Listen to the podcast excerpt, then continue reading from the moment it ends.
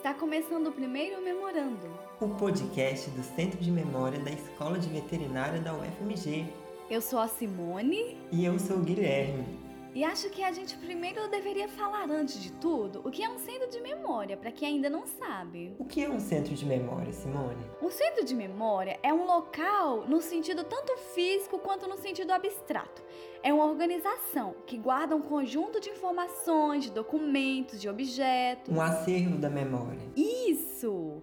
E além de conter essa história, esse local quer dar visibilidade a ela. Então, um centro de memória pode servir de apoio para pesquisadores, para o corpo docente da escola. E também pode criar uma ponte com os visitantes, por exemplo, através de exposições, mostras com ou a partir desse acervo.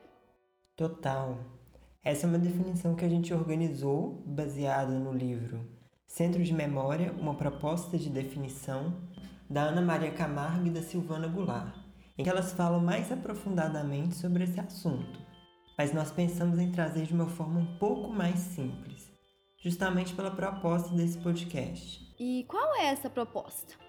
Bom, o nosso objetivo é levar para os nossos ouvintes interessados um pouco mais sobre o que acontece e o que aconteceu na Escola de Veterinária da UFMG, de uma forma mais cotidiana, para todo mundo que quiser poder conhecer o que a gente quer apresentar. Então a gente pediu a ajuda de alguns professores e também alunos pesquisadores para falar um pouco sobre as suas pesquisas atuais para a gente mostrar o que está sendo feito aqui na VET. E separamos também algumas curiosidades e histórias para cultivarmos a memória.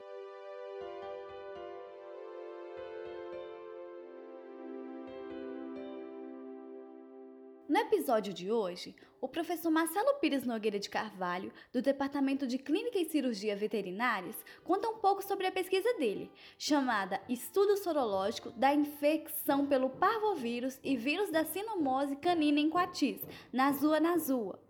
É o nome científico, né? De vida livre e cães domésticos no Parque Municipal das Mangabeiras, Belo Horizonte, Minas Gerais. Esse é um projeto de iniciação científica que está ligado a um projeto maior, o Projeto Quatis, que acontece lá no Parque das Mangabeiras e conta com outros professores também, da veterinária, da UFMG, com outras vertentes de pesquisa. Então vamos ouvir um pouco sobre o projeto? Estudo sorológico da infecção pelo parvovírus e vírus da sinomose em coatis na sua, na sua de vida livre cães domésticos no Parque Municipal das Mangabeiras, Belo Horizonte, Minas Gerais. Neste projeto de pesquisa foi realizado um estudo sorológico da infecção por parvovírus pelo vírus da sinomose na população de coatis de vida livre de cães domésticos no Parque das Mangabeiras. O Parque Municipal das Mangabeiras é uma área natural densamente arborizada e bem preservada que se localiza na região sul da cidade de Belo Horizonte e é considerado um dos maiores parques urbanos do Brasil. Os animais símbolo do Parque das Mangabeiras são os coatis, os quais estão presentes em grande densidade populacional devido à ausência de predadores naturais e à grande abundância de alimentos, oferecidos principalmente por visitantes e por moradores da região. A alta densidade dos coatis no Parque das Mangabeiras possibilita um aumento da probabilidade de contato destes animais com a população humana e também com animais domésticos, sobretudo cães, que se encontram dentro e imediatamente fora dos limites do parque. Esse contato possibilita a transmissão de diversos patógenos entre as populações de animais silvestres e domésticos, sendo que espécies adaptadas a ambientes antropizados podem ainda atuar como reservatório de doenças. Em 51 amostras de soro testadas, 39 resultaram positivas na titulação de anticorpos anticinomose através do método de soroneutralização. Para a titulação de anticorpos antiparvovírus canino, foi realizado o método da inibição da hemaglutinação, apresentando um resultado de 100% de positividade entre as 45 amostras testadas. Esses achados demonstram que os coatis possuem anticorpos contra os vírus testados assim como os vírus da sinomose e parvovirose canina circulam no ambiente. O monitoramento da condição sanitária da fauna silvestre em parques urbanos possibilita a obtenção de um diagnóstico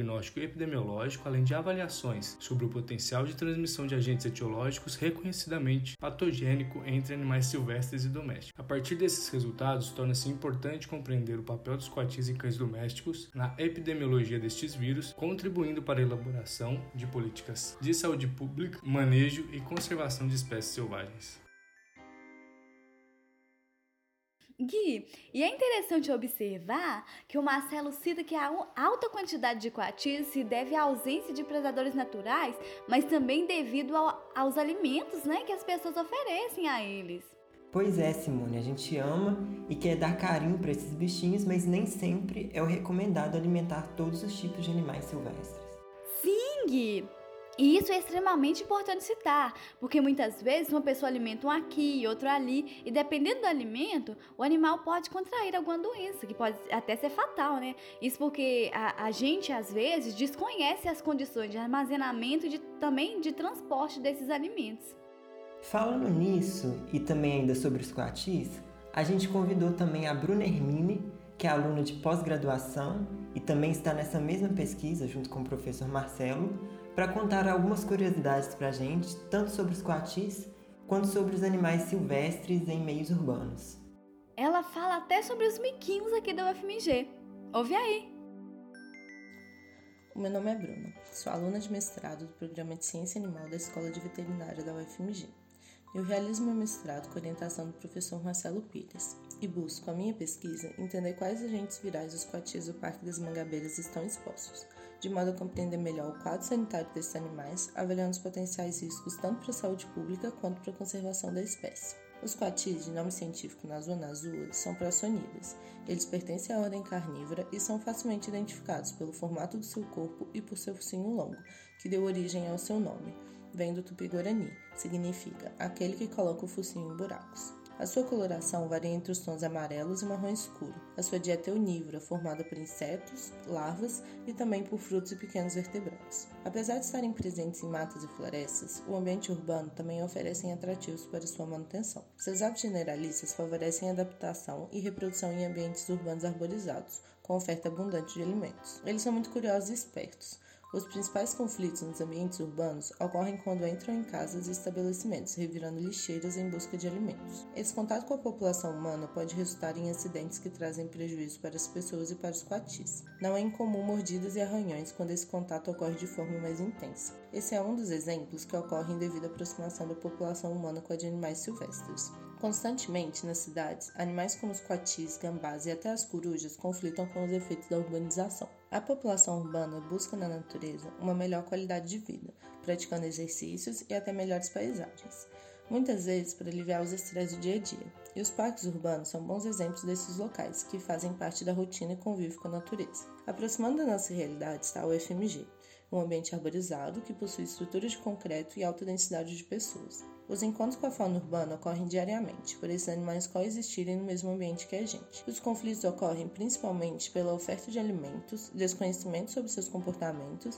e momentos como períodos reprodutivos. Na UFMG é possível encontrar gambás ao final dos dias, com bastante facilidade, e durante o dia a espécie que mais encontramos é o mico-estrela, conhecido também como sagui. Assim como os animais silvestres, em ambientes urbanos os micos se aproximam das pessoas principalmente em busca de alimentos que muitas vezes são ofertados voluntariamente. Só que esse contato pode se transformar rapidamente de um contato agradável para um conflito e rejeição por parte das pessoas. Além dos conflitos físicos, existem efeitos que, no primeiro momento, são invisíveis, mas que no futuro podem trazer efeitos graves. Os micos, por exemplo, são mais vulneráveis ao vírus causadores da herpes em humanos, o herpes vírus simples tipo 1. Ele é bastante prevalente entre as pessoas e no mico, esses vírus têm um efeito mais agressivo. Enquanto nas pessoas as lesões vesiculares se curam sozinhas, neles podem causar lesões na pele, conjuntivite, vômito, fraqueza e incoordenação, levando-os à morte. Por isso, devemos evitar fornecer alimentos a primatas de vida livre. Se transmitirmos o vírus a eles, um simples ato pode causar um extermínio das populações. E dessa forma, também estão outras doenças que podem ganhar força quando fornecemos alimentos para animais silvestres. A presença da natureza em ambientes urbanos possui muitos benefícios, quando respeitada e preservada, pode também contribuir para a biodiversidade em geral, mas para que isso ocorra, precisamos aprender a conviver juntos.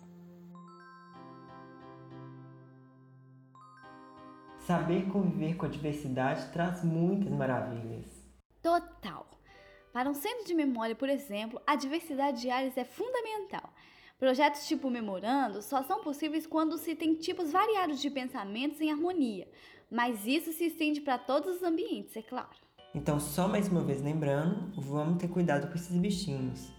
Pode parecer que só eles são perigosos para a gente, mas a gente também pode estar sendo perigoso para eles. Sim! Inclusive em 2018, O próprio Instituto de Ciências Biológicas, o ICB, fez uma campanha para as pessoas não oferecerem alimentos aos animais que vivem aqui no FMG, porque tem uma possibilidade de transmissão de doenças de mão dupla.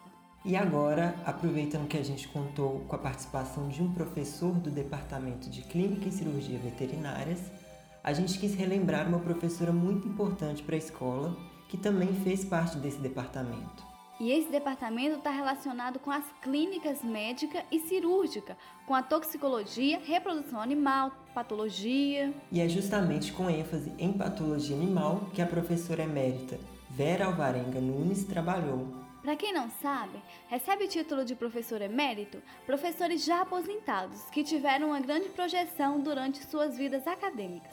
Isso quer dizer que ela fez bastante pela universidade. Demais.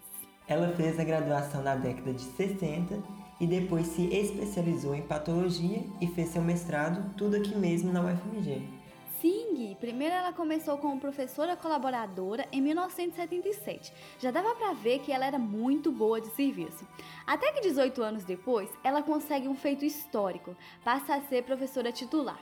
Mas não uma titular qualquer, a primeira professora titular mulher da escola de veterinária. Além desse feito maravilhoso, ela teve muito efeito sobre a escola. Ela ajudou a estruturar o departamento que ela fez parte, também foi autora do projeto de criação da residência médica veterinária em 1998. Ela foi uma dessas pessoas que fizeram da instituição o que ela é hoje. De acordo com o site da Escola de Veterinária, graças à dedicação da Vera nas pesquisas sobre doenças ósseas, a instituição foi pioneira e tornou-se também referência nacional no ensino na área. E além disso, ela foi coordenadora do curso de pós-graduação em ciência animal por oito anos e muitas de suas ações foram determinantes para tornar o hospital veterinário o maior dentre o de todas as instituições federais de ensino no país. Então, muito obrigado, Vera, e parabéns por todas essas conquistas. E falando em parabéns, vamos para o nosso comemorando. Nesse mês de agosto, a FUNED, Fundação Ezequiel Dias, comemora 113 anos. Ela é referência na pesquisa científica a partir de venenos de serpentes, aranhas, escorpiões e abelhas, sendo reconhecida como um importante instituto de ciência e tecnologia do estado de Minas Gerais. A FUNED tem também um conhecido serpentário, que faz parceria com a Escola de Veterinária para pesquisas.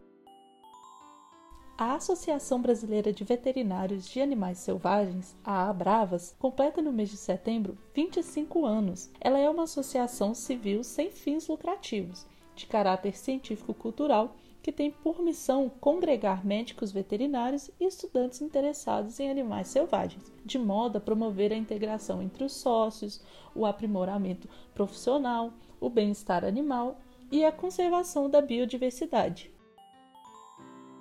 E por último, o GES Brasil, Grupo de Estudo de Animais Selvagens, que completa 15 anos nesse ano de 2020. O projeto tem como objetivo aumentar e aprimorar o conhecimento da medicina, biologia, manejo e conservação de animais selvagens, através da organização de atividades teóricas e práticas. O GES também presta assessoria aos grupos de estudos e estudantes, promove eventos como jornadas acadêmicas, encontro dos grupos, entre outras coisas muito bacanas. Vale a pena conhecer mais sobre o grupo no site oficial ou no Instagram, GESBrasil. E como hoje o assunto animais silvestres rondou todas as nossas conversas, a gente não podia esquecer deles, que nos acalmam com canções belíssimas. Eles mesmos, os pássaros. Não é uma maravilha ouvi-los cantando? Ou observá-los voando por aí, livres, podendo ir para onde quiserem? É inspirador, assim como a revoada de pássaros. Para quem não sabe ou não conhece, Revoada de Pássaros é o painel de azulejos que fica na entrada da escola. Você entra até mais leve contemplando essa maravilha. Sim, o painel é do arquiteto Silas Raposo e foi construído na década de 80, na mesma época do auditório da escola. Segundo Silas, o painel surgiu pensando na conexão do humano com o mundo animal. E ainda segundo ele, a imagem dos pássaros fortalece a noção de uma história que nasce e permanece em constante evolução. Criei uma imagem que carrega o sentido de ascendência do conhecimento e da renovação. O que é muito importante mesmo nesse ambiente, Pesquisar é sinônimo de evolução, de liberdade. E se você ainda não viu ou quer ver de novo agora, corre lá no nosso Instagram, arroba que tem uma foto do painel.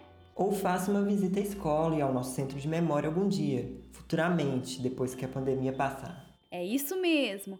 E se você quer nos enviar algum feedback ou comentário, dizer o que achou desse podcast, o que gostou, o que pode melhorar, dúvidas, pode mandar pra gente no próprio Instagram. Ou pelo e-mail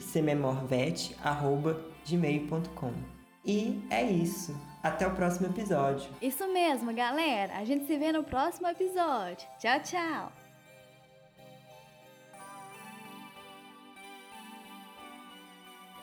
O Memorando é um projeto criado pela equipe Centro de Memória da Veterinária da UFMG, que é coordenado por Cássia Regina Gomes. Apresentação e roteiro: Guilherme Fernandes e Simone Pereira.